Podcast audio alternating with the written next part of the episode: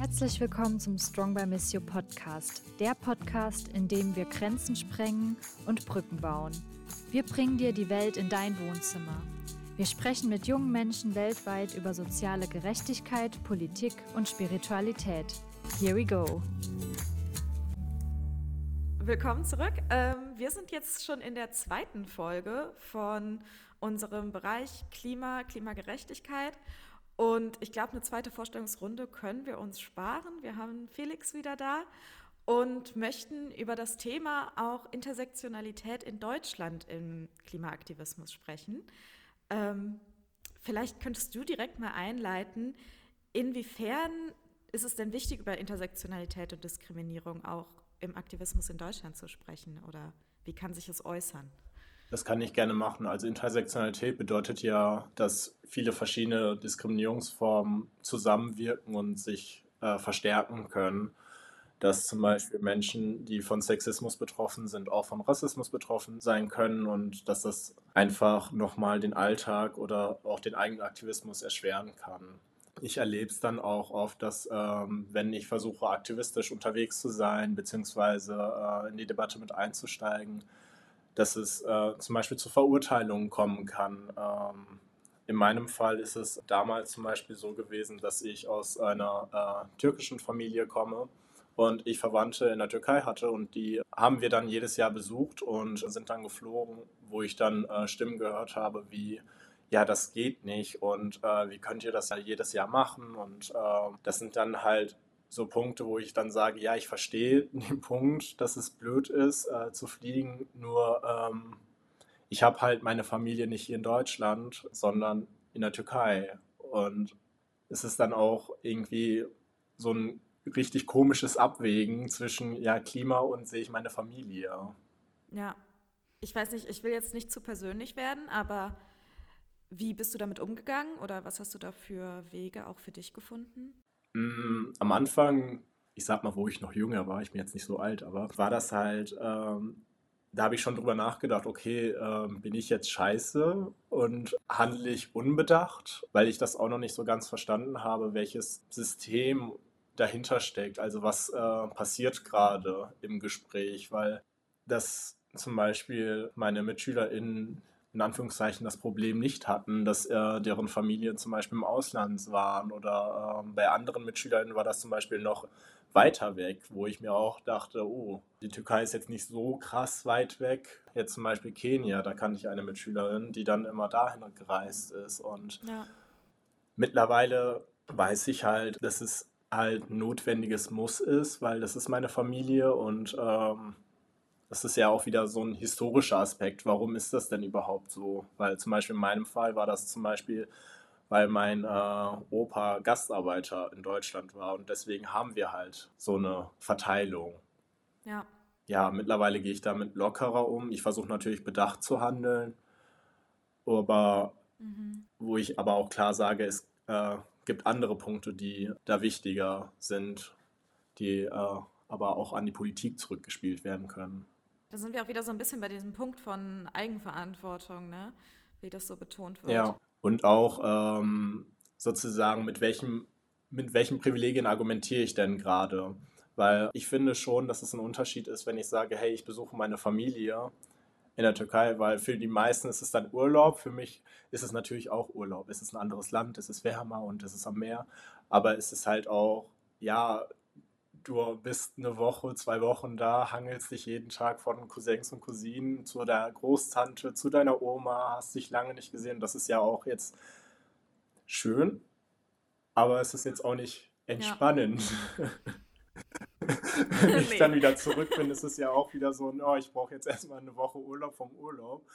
Das, aber das zu sagen ja. ist ja auch schon äh, irgendwo ein Privileg, dass ich halt äh, meine Verwandtschaft besuchen kann für mich macht es dann schon einen Unterschied, wenn ich sage, jo, ich besuche, ich muss diese Reise antreten, damit ich meine äh, Familie mal sehen kann. Oder ähm, ja. ich fliege jetzt zwei Wochen nach Bali. Einfach. Ja. ja. Ich meine, was soll ja auch die Alternative sein? Man kann ja nicht einfach seine Familie nicht ja. mehr sehen. Also, das ist ja auch so. Das stimmt.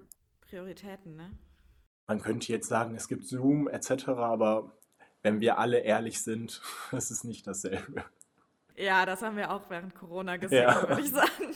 Das ist nicht das Gleiche. Nee. Aber spannend. Das heißt, dann habt ihr euch aber auch, du hattest von der Mitschülerin erzählt, die Familie in Kenia hat, dann habt ihr euch auch untereinander solidarisieren können. Zu der Zeit glaube ich nicht, weil wir es beide dann noch nicht so verstanden hatten, was jetzt so, warum das gerade so ein Thema ist oder wie wir uns dazu verhalten können, weil dazu hat natürlich auch das mhm. Wissen gefehlt. Ich wusste in der siebten, achten Klasse natürlich nicht so, oh, was ist jetzt eine Diskriminierung und wie kann ich das einordnen und ähm, wie kann ich darauf antworten. Aber jetzt würde ich schon sagen, dass ich mit Menschen, die zum Beispiel Rassismus erfahren oder marginalisiert werden oder Diskriminierung erfahren, solidarisiere, weil ich weiß, es ist wichtig zuzuhören und es ist wichtig auch Privilegien zu checken. Okay, wo habe ich jetzt meine Privilegien und mhm. wo brauchen Menschen Hilfestellung oder auch äh, Solidarität und ähm, Wissen. Also auch das Wissen, wie andere Menschen, wie Lebensrealitäten ja. aussehen können. Mhm. Du hast jetzt gerade auch davon gesprochen, dass Menschen Rassismus im Aktivismus erleben können. Könntest du dafür nochmal Beispiele nennen? Weil ich glaube, das ist für viele unserer Hörer in sehr abstrakt, inwiefern das zusammenhängen kann. Mm, beispielsweise ähm, kann das einfach sein, dass Alltagsrassismen äh, nicht abgebaut werden. Äh, das beginnt schon von, ich kann deinen Namen nicht aussprechen, deswegen lasse ich es einfach und nenne dich XY, was halt nicht mhm. geht. Oder ähm, auch einfach die ja. Lebensrealitäten nicht äh, zu verstehen. Okay, ähm, was bedeutet es denn, muslimisch zu sein? Weil ähm, bei mir in der Familie, ich persönlich mag Fleisch jetzt eh nicht gerne, weil ich mag den Geschmack tatsächlich nicht. Aber in meiner Familie wurde sehr viel Fleisch gegessen und das gehörte äh, für meine Familie auch mit zur Kultur. Und da war das dann halt auch oft Thema, ja, warum isst ihr denn so viel Fleisch? Und das geht doch gar nicht. Wo ich dann auch so, ja, wie soll ich meiner Mutter erklären, dass sie es nicht tun soll, wenn äh, das einfach mit zur Kultur oder zur Religion mitgehört hat, äh, in unserem Fall. Und da auch so ein Verständnis zu haben, wie Lebensrealitäten aussehen können. Weil wenn ich mich zum Beispiel in einer mhm. Gruppe nicht wohlfühle von AktivistInnen oder ich das Gefühl habe, dass äh, meine Erfahrungen irgendwie immer so negativ konnotiert sind oder mein Alltag negativ konnotiert ist, nur weil ich so lebe oder weil meine Eltern so leben, da bin ich ungern aktivistisch, weil ich versuche ja so schon durch den Alltag zu ja. gehen und möglichst wenig Diskriminierung ausgesetzt zu sein und dann noch in einer äh, aktivistischen Gruppe in meiner Freizeit, für die ich nicht bezahlt werde oder bezahlt mhm. werden möchte, dann auch noch so ein, ähm, ich nenne es mal so eine Mauer zu haben von Verständnis, das äh, kann dann, dann doch schon den Aktivismus sehr behindern, finde ich. Ja, absolut. Ja, es baut ja auch Schranken noch zusätzlich auf. Ich meine, wie viele Prozent deutschen Bevölkerung haben eine internationale Biografie und wenn die praktisch alle nicht an diesen Debatten teilnehmen können, geht ja auch ein unglaubliches Wissen verloren. Definitiv. Und auch einfach, wenn man so ein bisschen in Richtung Kapazitäten auch denkt, wenn ich äh, tagtäglich von Diskriminierung betroffen bin und Ungerechtigkeiten spüre, wie soll ich mich dann auch noch äh, gegen Ungerechtigkeiten lauter machen in einer Gruppe, wo ich dann eventuell auch noch Ungerechtigkeiten spüre? Also es ist ja ja. Äh, auch nochmal die Frage, okay, wie kann ich Kapazitäten für Menschen schaffen, die äh, von Diskriminierung betroffen sind? Wie kann ich schauen, dass es ein möglicher Safe Space ist und wo es zu keinen Reproduktionen von Diskriminierung kommen kann? Wie zum Beispiel, mhm. ich würde mich in einer Gruppe viel wohler fühlen, wenn die Gruppe schon versteht, okay, äh, Familie im Ausland, darüber reden wir nicht, ob du die besuchen darfst oder nicht, sondern äh, ja. Wir versuchen äh, gemeinsam zu schauen, welche Forderungen wir an die Politik sprechen können oder wo man im Alltag sonst äh, was einsparen kann und bla. Und da ein bisschen mhm. gemeinsam drauf zu achten und auch mir dann den Raum zu geben, hey, du darfst hier sein, ohne dass wir dein Leben komplett kritisieren. Nur weil du ja. Familie im Ausland hast. Auf jeden Fall. Insbesondere in Diasporen-Communities ist es natürlich auch was Alltägliches, ne? Familie im ja. Ausland zu haben.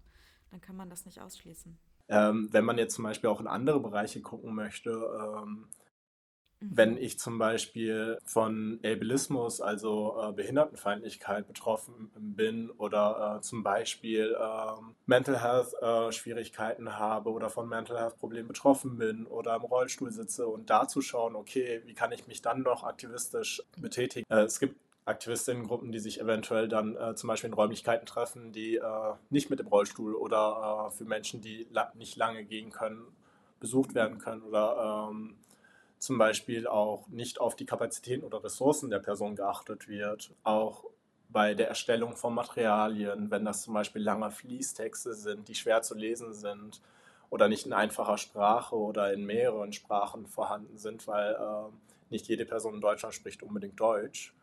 Und äh, das müssen wir auch mit bedenken. Schauen, okay, wie können wir da auch ähm, Diskriminierung abbauen oder äh, Hürden bzw. Hindernisse abbauen und äh, jedem Menschen ermöglichen, da mit aktivistisch unterwegs zu sein oder dass auch an Demos Personen, die nicht schnell gehen können oder äh, die unter einer Sozialphobie leiden, aber dennoch versuchen wollen, mit da zu mhm. sein, zu schauen, okay, wie können wir gemeinsam einen Weg finden, weil einen Weg wird es immer geben. Und auch wenn keiner gefunden wird, aber immerhin drüber nachzudenken und das Problem halt äh, im Hinterkopf zu haben und andere Menschen mitzudenken. Ja, absolut. Ja, auch die Konversation darüber zu eröffnen. Ja. Ich finde auch, insbesondere wenn wir jetzt über Nachhaltigkeit im Alltag sprechen, ein bisschen so von, sage ich jetzt mal, AktivistInnen-Szene weg, sind oft die nachhaltigen Möglichkeiten ja auch mit enormen Barrieren versehen, indem sie entweder teurer sind oder nur in Stadtzentren ähm, zu bekommen.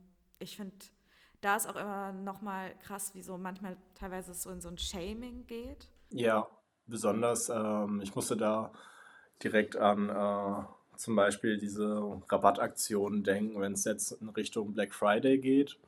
Ähm, da würde ich halt ganz klar sagen, ja, wir müssen unseren Konsum natürlich hinterfragen. Und äh, das ist jetzt nicht die, die Debatte, ob wir jetzt äh, nur endlos konsumieren sollen, aber es ist die Debatte, ob wir äh, Menschen den Zugang verwehren auf günstige Kleidung zum mhm. Beispiel oder günstige, äh, günstige Materialien, weil manche Menschen sind darauf angewiesen und die sollten dann nicht äh, noch obendrein drauf geschämt werden bzw. verurteilt werden, diese Angebote zu nutzen. Ja, absolut. Oder auch, ähm, es gibt ja, was ich im Alltag immer hatte damals, manchmal, ich wohne alleine und habe oft äh, die Schwierigkeiten sozusagen für mich zu kochen oder zu essen Besonders trinken ist dann immer schwer, aber ich trinke, ich versuche dann immer Saft morgens zu trinken und ich äh, muss mir immer diese 12er Tetra-Pack kleinen Dinger kaufen, weißt du, welche ich meine? Die man mit in die Schule nimmt zum Beispiel. Ja. Weil das sind die ja, einzigen, die bei mir nicht äh, weggeschmissen werden. Weil wenn ich eine 2 Liter oder 1,5 Liter Packung aufmache, die schaffe ich alleine nicht. Und äh, es gibt keine kleineren Packungen, die günstig sind. Ist zwar mhm. blöd, aber ähm, das sind dann so die Kompromisse, die ich dann eingehen muss, weil ich mir dann denke, ja, komplett drauf verzichten ist auch irgendwo, fühlt sich komisch an für mich, als würde ich äh, quasi da ausgeschlossen werden. Und äh, ja. dass das auch ein bisschen mehr bedacht wird. Mhm.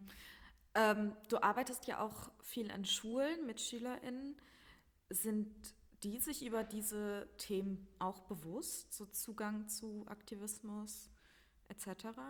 Hast du da Erfahrungen mit? Mm, ich würde sagen, mm, über das aktivistisch Sein sind sie sich bewusst, was das bedeuten kann oder wie das aussehen kann, so ein bisschen. Mhm. Also ähm, allein äh, die letzten Monate, was jetzt durch die Medien ging, hat man ja so ein gutes äh, Bild bekommen, äh, wie Aktivismus aussehen kann und dass es aktivistische Menschen gibt und dadurch ähm, ist das mehr Thema geworden, was ich richtig gut finde. Aber ich glaube, auch da ähm, sind die Diskriminierungsformen nicht abgebaut oder noch nicht bewusst, weil wenn ich noch keinen Namen dafür habe, was äh, für eine Diskriminierung mich betrifft oder generell Menschen betreffen kann, kann ich das ja auch noch nicht sehen. Ja. Und deswegen würde ich sagen, es kommt immer darauf an, ob die äh, SchülerInnen sich bewusst sind, welche Diskriminierungsformen es denn geben kann. Aber wenn zum Beispiel eine komplette able-bodied Klasse da ist, werden die, glaube ich, als letztes an Personen denken, die nicht able-bodied sind, beziehungsweise disabled sind. Ja, ja ich finde das ganz faszinierend, weil insbesondere ich finde, wenn man jetzt aktuell über auch Klimaaktivismus nachdenkt oder darüber spricht, dann ist natürlich Fridays for Futures mit ganz vorne dabei. Und das ist ja eine Bewegung, die hauptsächlich von SchülerInnen getragen wird. Deswegen finde ich es schon spannend, darüber zu sprechen, inwiefern diese Themen auch schon in der Gruppe, in der Altersgruppe vertreten sind oder nicht. Ja, definitiv. Und äh, ich würde auch sagen, da kommt es immer darauf an, wer die Kapazitäten hat. Zum Beispiel als äh, Schülerin, äh, da sich in der Freizeit noch dafür äh, zu beschäftigen. Wenn ich äh, wieder an meine Vergangenheit denke, zum Beispiel meine Schulzeit, ähm, ich habe schon sehr früh angefangen zu arbeiten nach der Schule mhm. und auch meine Cousins und Cousinen äh, mussten dann auf die kleinen Geschwister aufpassen. Ich hatte das Glück, Einzelkind zu sein. Und, ähm, da gab es nicht viel Zeit. Also da muss äh, auch geschaut werden, okay, welche Lebensrealitäten gibt es und wie können wir zum Beispiel auch den damaligen Felix mit einbeziehen, der äh, vielleicht nicht so viel zeitliche Kapazitäten hatte, aber vielleicht asynchron äh, zu Hause Texte schreiben hätte können oder keine Ahnung, ähm, allein auf Social Media da etwas zu posten, bringt ja auch mittlerweile sehr, sehr viel Aufmerksamkeit und ähm, da zu schauen, okay, wie kann ich Menschen mit einbeziehen und auf deren Kapazitäten achten und nicht direkt sagen so, hey, du bist ja gar nicht aktivistisch unterwegs, das ist voll blöd von dir, das ist voll das wichtige mhm. Thema, wo ich ja sagen würde, ich habe ganz andere Themen gerade, die mich ganz anders mhm. belasten. Ja, ich weiß noch bei mir vor ein paar Jahren, das ist jetzt irgendwie so am Rande. Ähm, in der Uni hatten wir ein Seminar, da haben wir unter anderem auch über äh, Klimarassismus oder Umweltrassismus gesprochen. Und dann ging es irgendwann da rein, dass insbesondere Fridays for Future sehr kritisiert wurde, weil sie eben nicht inklusiv genug wären in ihren Forderungen, aber auch in dem, wen sie in ihren Aktivismus einbeziehen. Und ich weiß noch, dass ich da im Seminar saß und mir so ein bisschen gedacht habe, so ja, natürlich ist es wichtig, das zu kritisieren, aber irgendwie ich finde es so schade, weil das sind ja Jugendliche, die sich schon einsetzen. Ähm, das sind ja dann die Auswirkungen quasi von der Gesellschaft beziehungsweise der internalisierten Diskriminierung, die wir alle in uns tragen, weil wir äh, haben alle ein rassistisches Denken, weil das einfach mit in unserer Gesellschaft integriert ist und äh, wie so ein Parasit dann da ist und sich tummelt. Und das dürfen wir dann zusätzlich zu unserem Aktivismus nicht vergessen. Das abzubauen gehört dazu, egal wie ähm, anstrengend das sein kann und auch wie ähm, ressourcentreibend das sein kann, weil äh, wenn wir es wieder äh, kurz auf die globale Ebene hängen, es sind ja zum Beispiel BIPOC-Menschen, die am stärksten auch unter den Folgen leiden. Und wenn äh, zum Beispiel die Menschen, die hier in Deutschland eventuell die auch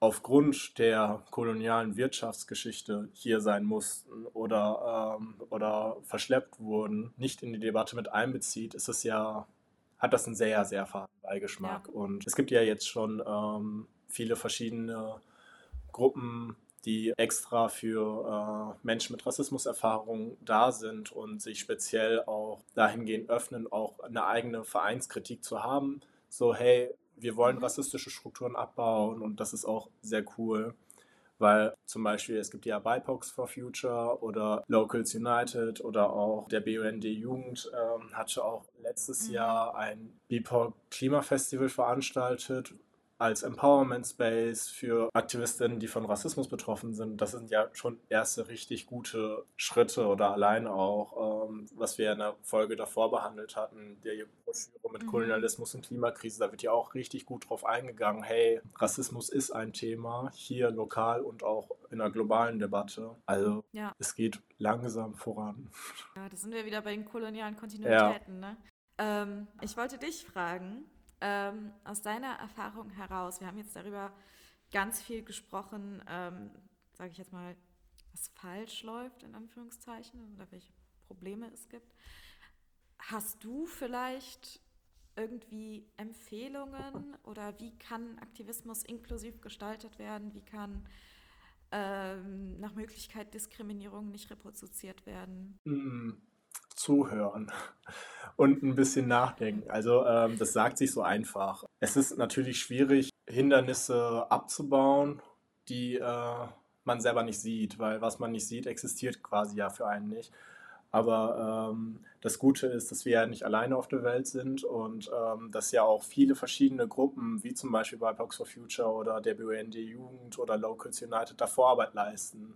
Beziehungsweise nicht Vorarbeit, sondern mhm. richtig, richtig gute Arbeit. Und da so ein bisschen Anstöße zu bekommen, okay, was können wir denn bedenken und ähm, welche Stimmen hören wir denn nicht? Also ein bisschen die Ohren offen halten und auch die eigenen Privilegien zu hinterfragen, äh, so ein bisschen die mhm. Selbstreflexion zu gehen. Wie bin ich, wie bin ich aufgewachsen, welche Möglichkeiten habe ich, weil äh, Privilegien bzw. eine privilegierte Person zu sein, ist ja nichts Schlechtes, sondern man sollte nur äh, sich dessen bewusst sein und schauen, wie kann ich am bestmöglichsten solidarisch handeln und Menschen mhm. unterstützen. Mhm. Und das geht am besten durch äh, in ins Gespräch kommen, nachfragen und auch sich informieren, weil in der Schule lernen wir äh, leider nicht viel über Diskriminierung und was das strukturell bedeuten kann und wie sich das in unserer Gesellschaft im Alltag durchzieht, weil Alltagsdiskriminierung merken wir ja nicht. Deswegen sind sie ja alltäglich geworden und allein die abzubauen ist unglaublich viel wert. Das sind auch Schritte, die ja auch schon gemacht werden. Wie gesagt, es gibt ja jetzt die Broschüre zum ja. Kolonialismus und Klimakrise und ich habe hier auch noch eine, die jetzt auch neu von äh, vom BUND Jugend, glaube ich, gemacht wurde. Das heißt Verrücktes Klima, behinderte Lösungen, wo es um Ableismus geht und mhm. äh, Klimakrise. Also da kann man einfach mal offen durch äh, Social Media scrollen, welche Gruppen es gibt, weil es gibt richtig viele coole Gruppen und es ist auch richtig schön. Zum Beispiel, äh, ich war auf dem Klimafestival äh, letztes Jahr von äh, dem BND mhm. Jugend und äh, es war auch richtig angenehm, als von Rassismus betroffene Personen dann da zu sein und mit anderen Menschen Erfahrungen auszutauschen und äh, mit einem positiven Gefühl rauszugehen. Und ähm, ja. Da zu schauen, okay, welche Safe Spaces kann ich äh, Menschen anbieten und wie kann ich Leute empowern. Ja. Perfekt. Super. Vielen Dank. Ähm, hast du noch etwas, was dir auf der Seele brennt oder was du unseren HörerInnen mitteilen willst? Ich glaube nur, dass jeder Schritt ein Schritt ist und äh, dass es vielleicht schon bei dem Post auf Instagram, auf TikTok beginnen kann. Und ähm, mhm. genau, wir sind viele und viele äh, können Grenzen auch abbauen und auch Probleme lösen. Ja, super. Ja, das ist ja auch unser Podcast-Motto mit den Grenzen. Siehst du mal, Kreis geschlossen. Super, dann danke ich dir ganz, ganz herzlich. Ich hatte großen ja, Spaß ist bei so einem ernsten Thema so blöd zu sagen, aber es hat mir große Freude bereitet, mit dir zu sprechen. Und ja, ich möchte mich ganz herzlich bedanken. Ja, ich würde mich auch gerne bedanken und vielen Dank nochmal für die Einladung.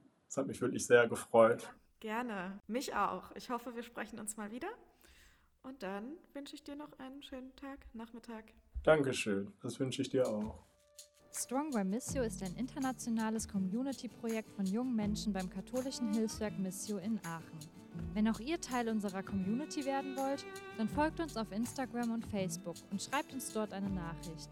Oder ihr schickt eine Mail an hashtag strongbymissio at missio-hilf.de. Wir hören und sehen uns.